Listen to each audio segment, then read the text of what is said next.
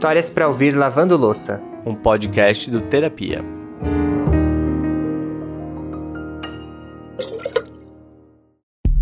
Hoje eu acordei, olhei no espelho e falei assim: "Bom dia, mas só para quem vai ouvir o podcast do Terapia". pro espelho e pros seus seguidores, né, Ale? Porque quem segue ele lá no Instagram sabe muito bem que o ritual dele das terça-feiras é esse, né? O dia só começa quando o bom dia do Ale foi dado. Exatamente. Para mais bom dias temáticos, arroba ale.csimone. Brincadeira, gente. Não vou ficar fazendo merchan da minha própria pessoa. Mas vamos ao que interessa. Estamos de volta e está começando mais um episódio do Histórias para Ouvir Lavando Louça. E hoje com uma história forte mas necessária. Esse episódio é um daqueles que demandam estômago para conseguir digerir essa história. A Ana Carolina viveu um relacionamento abusivo por 10 anos e viu de perto como uma situação dessa vai criando teias para que você não consiga sair. Quando eu descobri que eu estava grávida, ele, como sempre, pedia perdão, dizia que estava arrependido, que não ia fazer mais e que a gente tinha que tentar. Minha família nunca soube de nada sobre as agressões, sobre o que eu passava, sobre. A minha mãe foi a que soube mais coisas, vamos assim dizer, mas dela também não sabia tudo. No começo isso foi ótimo. Realmente ele melhorou um bocado, ele ficava um pouco constrangido com as pessoas, então não, não me agredia. Mas isso depois foi passando. A gente já adianta que o episódio é complexo, porque é difícil separar a dor da história passada da esperança de tudo que ela vem construindo agora. Mas é uma história necessária e que a Ana Carolina quer contar para servir de alerta e também alento a quem possa estar vivendo algo similar. E que bom que a gente pode ouvir da boca dela tudo que ela tem para falar. Então, bora lá. Eu sou o Lucas Galdino. E eu, Alexandre Simone, e esse é o Histórias para Ouvir Lavando Louça. Eu queria poder dizer que essa seria a última vez que a gente falaria sobre relações abusivas aqui no podcast, mas a gente sabe da realidade do nosso país e é exatamente por isso que é necessário voltar nesse tema com tanta frequência. Sempre que a gente conta essas histórias, a gente vai percebendo padrões. Coisas, inclusive, que muitas mulheres já vêm falando há tempos, mas que aqui entendemos na prática.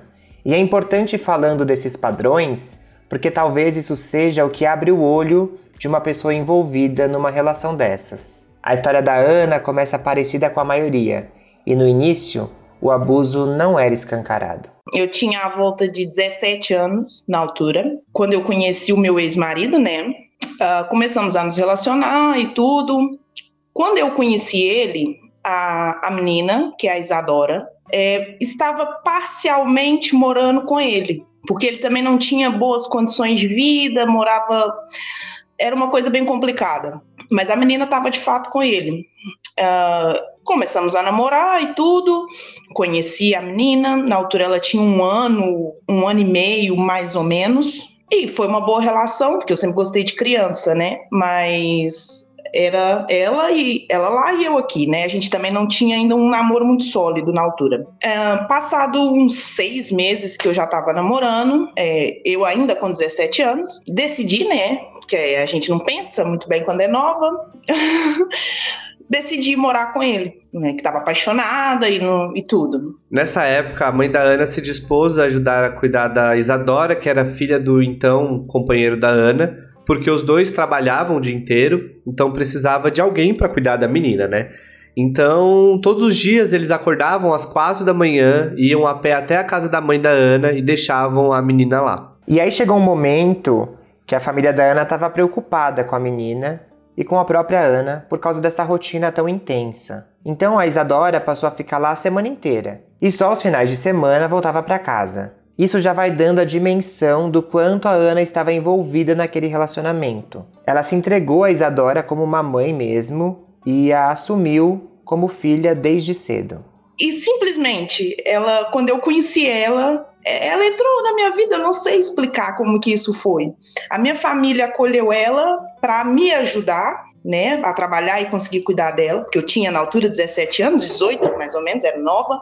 E pronto, aquilo aconteceu. É, todo mundo gostava dela e também ela passava por muita coisa. Ela é, eu tenho uma fotografia dela com dois anos aproximadamente e ela tinha uma carinha tão triste. Mesmo todo mundo olhava para ela e falava: essa menina é tão triste. Tipo, hoje não. Então, assim, foi muito rápido tudo muito foi acontecendo e a partir daí para frente é, fiquei com ela. E é importante a gente notar como é um processo que vai acontecendo bem devagarzinho, né? E que deixa tudo muito mais complexo lá na frente para a mulher sair dessa relação abusiva. A Ana de fato tinha se entregado àquele relacionamento. Ela já dividia a casa e se tornou a mãe por opção ao longo do processo ali da pequena Isadora. É um castelinho que vai sendo construído e que depois, lá na frente, quando os abusos se revelam de fato, fica muito difícil de derrubar. Ou seja, acaba virando uma armadilha, né? É claro que no início ele não revelava ao lado sombrio. E até válido questionar em que momento ele começa a mostrar isso ou a se transformar nisso, né? Difícil bater o martelo vendo de fora, mas o que dá para afirmar é que dentro daqueles padrões que a gente começou falando, um deles é que dificilmente um abusador já começa um relacionamento agredindo, senão a pessoa nem é, namoraria a outra, né? Entretanto, o meu relacionamento com ele não era o mais saudável. Na altura, eu descobri que ele usava drogas, eventualmente. Esse eventualmente que ele usava era uma, uma complicação muito era muito complicado porque ele usava cocaína. Então ele ficava completamente transtornado. É, tive muitos episódios de violência doméstica da parte dele, e muitas delas a filha dele presenciou. É meio inconcebível que a sociedade tenha normalizado expressões como em briga de marido e mulher não se mete a colher. Ridícula essa frase. Gente, se mete sim. Inclusive, o telefone 180 tá aí especificamente para acolher denúncias de violência contra mulheres. Então, se você presenciar algo do tipo, ou ouvir algo no vizinho que seja, esse número deve ser acionado. Você tem que ligar na hora e a queixa pode ser feita de forma anônima, caso você tenha algum receio né, de fazer isso. Não deixe de fazer. Para Ana, foi difícil lidar com aquilo tudo. E como a gente vem falando, o buraco é mais embaixo do que aquilo que costumamos ouvir, né? Existem diversos relatos, inclusive de mulheres que já eram esclarecidas no assunto até antes de vivenciarem, de que elas se sentiram perdidas e impotentes quando a situação aconteceu com elas. Passado alguns anos de alguma violência doméstica que eu sofri na mão dele, que não foram poucas, e alguns bons boletins de ocorrência contra ele, mas não conseguia me separar dele, não conseguia mesmo. Já tinha tentado várias vezes, mas pronto, continuei com ele durante 10 anos. Ao fim de seis anos aproximadamente, que foi em 2011, no, no fim de 2011, no fim, não. No começo de 2012, em janeiro, eu engravidei. Na verdade, eu descobri que estava grávida porque eu, é, aconteceu um episódio muito violento entre nós dois. E eu abandonei a minha casa, peguei ela, a Isadora, que tinha na altura sete anos, e fui para casa da minha mãe. E já não fui embora, fiquei na casa da minha mãe. Essa foi a minha saída definitiva da casa dele. Mas continuamos a namorar porque eu descobri que eu estava grávida quando eu cheguei na casa da minha mãe. E você vê como parece uma areia movediça que vai te puxando para dentro. A Ana foi para casa da mãe para sair daquele ambiente agressivo. Mas aí a gravidez dificultou a desconexão com ele. E é claro que nesse momento ele prometeu que ia mudar, ficou mais dócil. E isso é outro padrão que está sempre presente em relações problemáticas. Muitas das relações abusivas não são abusivas 100% do tempo. Pelo contrário, existem alguns momentos de carinho e são eles que confundem a pessoa que está sofrendo o abuso. E as coisas elas vão se somando, né? Tinha a Isadora, a filha que a Ana adotou, né? A filha dele que a Ana adotou, o casamento, os bens conjuntos, e aí depois veio a gravidez. E além disso, ainda tem as questões mais subjetivas, que muitas vezes são as mais difíceis da gente quebrar, né? Numa relação assim. Eu não tive esse tipo de coisa na minha família. A minha família é aqueles casamentos que duram 50 anos. Eu tenho meu tio que já está casado no mínimo 40. A minha mãe teve casada com meu pai sei lá, 30 anos e nunca teve esse tipo de coisa. Meu pai jamais levantaria a mão para minha mãe. Jamais, em hipótese nenhuma. O meu tio nem se fala. O meu irmão, então, meu irmão é lutador de MMA, ele jamais levantaria a mão para minha cunhada. E são coisas que não existem na minha família e nem possibilidade. Então, quando isso aconteceu comigo, tá aí a minha vergonha. Porque eu vinha de uma família que era mais, mais centrada, mais assim. E logo a filha prodígio, né? Que eu era a que estudava, eu era a que fazia faculdade dos irmãos e dos primos, as, a primeira que fiz essas coisas todas, que era de uma família muito pobre. E passo por isso, dá um bocado de vergonha da, da gente própria ter se submetido a passar por essa por esse tipo de situação, que é difícil. Então eu sempre dizia, ah, eu nunca vou aceitar isso, é... ah, eu jamais teria um relacionamento desse. Mas quando você está dentro, que, que você se apercebe, já está acontecendo e, e, você já está muito dentro da, você está tão dentro, você está tão envolvido dentro daquela história que você fica impotente. Um abuso psicológico não necessariamente chega a se transformar num abuso físico. Mas um abuso físico, inevitavelmente, tem impactos psicológicos gigantescos. A gota d'água foi um episódio que aconteceu dentro da casa da mãe da Ana. E só para contextualizar, depois que a Ana chegou aquele dia na casa da mãe com a Isadora no colo, totalmente apavorada, ela contou algumas coisas que aconteciam no relacionamento dela. A mãe foi a única pessoa da família com quem ela se abriu. Todo o resto não sabia que as agressões aconteciam.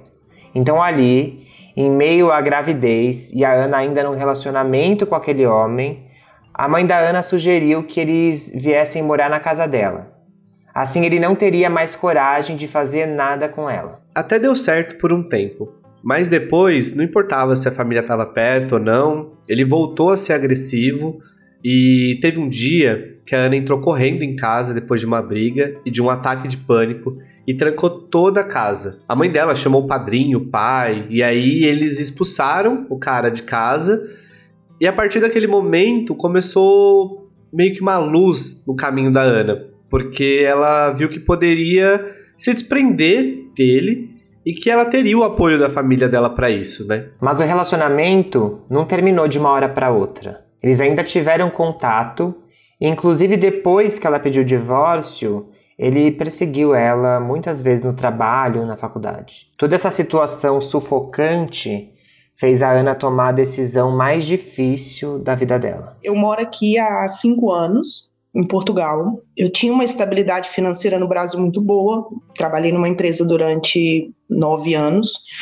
Tinha um bom ordenado, tinha uma vida boa lá, mas pronto, decidi abandonar tudo e vir embora. Mas eu não podia trazer minhas filhas comigo, né? Não sabia o que eu ia encontrar aqui, não conhecia ninguém em Portugal, tinha uma amiga aqui só, que eu nem sabia se ela ia me ajudar, se não. Minha mãe se dispôs mais uma vez a me ajudar, falou, ok, então vai, eu fico com as meninas para você e a gente vê o que, que isso vai dar. E é ela que cuida das minhas duas filhas até hoje. E por uma felicitação do destino, sexta-feira é, eu confirmei os bilhetes delas para vir para Portugal morar comigo. Então, foi assim muito difícil porque tem oito anos que eu tento a guarda da, da Isadora e ninguém entende isso, ninguém percebe porque eu tenho certeza que ela é minha filha, é, de corpo, de sangue, de tudo. A diferença é que ela é muito prematura e não pôde esperar mais três aninhos, que era quando eu tivesse uns 18 anos, para engravidar, né? Ela quis vir antes. Mas pronto, ela voltou para mim na mesma.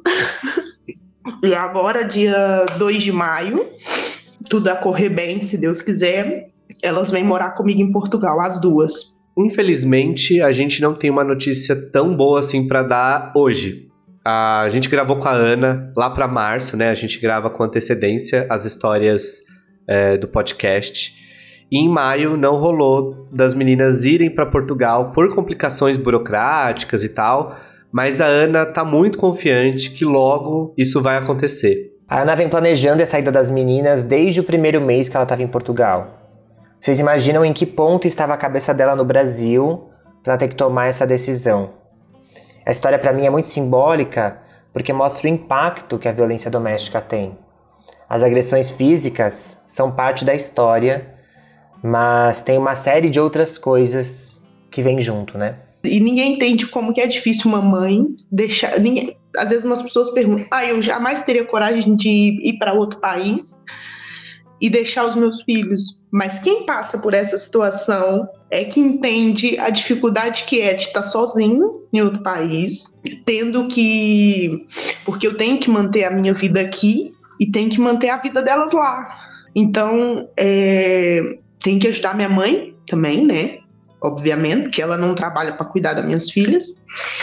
Então, é, é, ninguém percebe o que, que isso faz na cabeça de uma pessoa. Cara, é duro pensar que, por mais que tenha acabado esse relacionamento, tudo que a Ana viveu ainda ecoa de alguma forma na cabeça dela, né? Já não são mais feridas, mas ainda são cicatrizes que ela enxerga, né? E assim, com certeza, com certeza, hoje a vida dela tá muito melhor e o futuro reserva para ela muita coisa acolhedora e gentil. A gente pode dizer que a Ana fez o que precisava ser feito. Que a família dela foi ponta firme em ajudar nesse processo todo. A mãe dela foi uma baita de uma parceira e que o simples fato dela ter decidido dividir essa história em um podcast para pessoas que ela nem conhece já mostra como ela vem se reconstruindo e se reerguendo. E aí não tenho dúvidas que sim, o futuro vai ser mais gentil.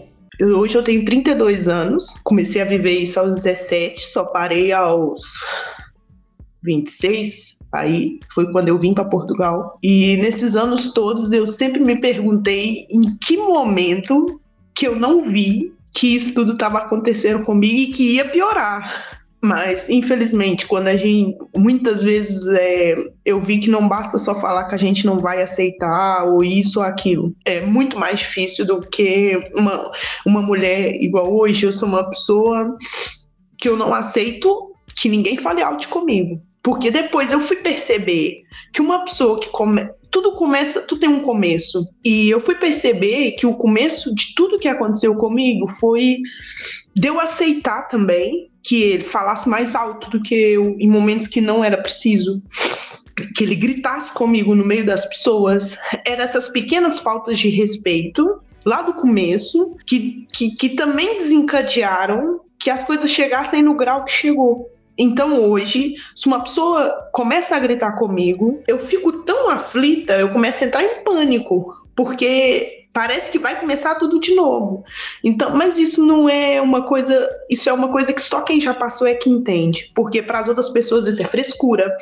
Ah, gritar um bocadinho, é, um pouquinho, ou, ou, discutir não tem problema. Tem, tem. Depois disso, e depois que eu vim para Portugal, eu fiquei uma pessoa muito mais retraída, coisa que eu nunca fui. Eu sempre fui uma pessoa muito alegre, sempre fui uma pessoa que gostava de sair com os amigos, gostava de fazer amizade. Hoje eu me vejo numa situação que eu não consigo, eu não consigo ter muitos amigos, eu não consigo confiar no que as pessoas me dizem.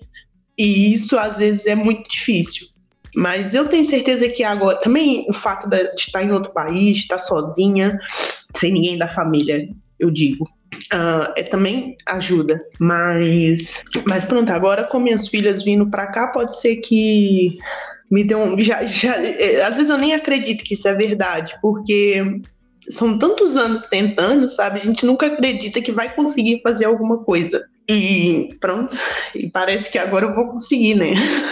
Parece que vai conseguir, não, Ana. Você vai, eu tenho certeza. Olha tudo que você já conquistou. E tudo que a gente falou ali de que o futuro vai te reservar coisas gentis e acolhedoras, a gente não tem dúvida. E eu acho que fica aqui o nosso agradecimento por você dividir essa sua história. Eu imagino que não seja fácil falar sobre ela, é, mas ela vai ser muito importante para todas as mulheres que nos ouvem, a gente tem um público feminino muito grande e com certeza quem estiver passando por alguma situação semelhante vai poder se inspirar na sua história e entender que tem como sair de uma relação abusiva, de uma relação tóxica. Pode ser um pouco doloroso, pode ser um pouco difícil, desafiador, mas tem solução e todo mundo tem pelo menos uma pessoa com quem a quem contar, né? Então assim, Ana, não parece que você vai conseguir. Você já conseguiu e vai conseguir muito mais. E às vezes você pode estar pensando aí do outro lado, ah, mas é, eu não estou vivendo nessa situação. Mas pode ser que você conheça alguém que esteja vivendo. E olha o quanto foi importante a mãe da Ana ter sido parceira ali naquele momento, né? Então, acho que contar essa história é para a gente perceber e para a gente não esquecer que atitudes de violência e agressão não podem fazer parte de nenhuma relação amorosa. E é isso, gente. Vamos encerrar o episódio de hoje com muita fé que ainda tem muitas mudanças a serem feitas, tanto na vida da Ana quanto nas, na nossa sociedade como um todo. Fica aqui o nosso tchau simbólico e a gente se vê na terça-feira que vem. E para conhecer mais histórias, você pode nos procurar em todas as redes sociais, arroba Histórias de Terapia. Lá tem também as histórias em vídeos, que a gente conta com as pessoas, os entrevistados lavando louça. E também tem tudo reunido no site, historiasdeterapia.com. Lá, inclusive, você pode preencher o formulário para mandar a sua história para nós. Quem sabe semana que vem a gente conta a sua aqui. E para fazer parte do nosso grupo do WhatsApp e receber as histórias com antecedência, é só entrar no site apoia.se barra de terapia e fazer sua contribuição mensal você entra no nosso grupo de apoiadores, que é muito legal. A gente sempre está trocando muita experiência por lá. Muita experiência bacana. E é isso, gente. Até terça-feira que vem. Ale? Um beijo e cuidem-se bem. Tchau, tchau.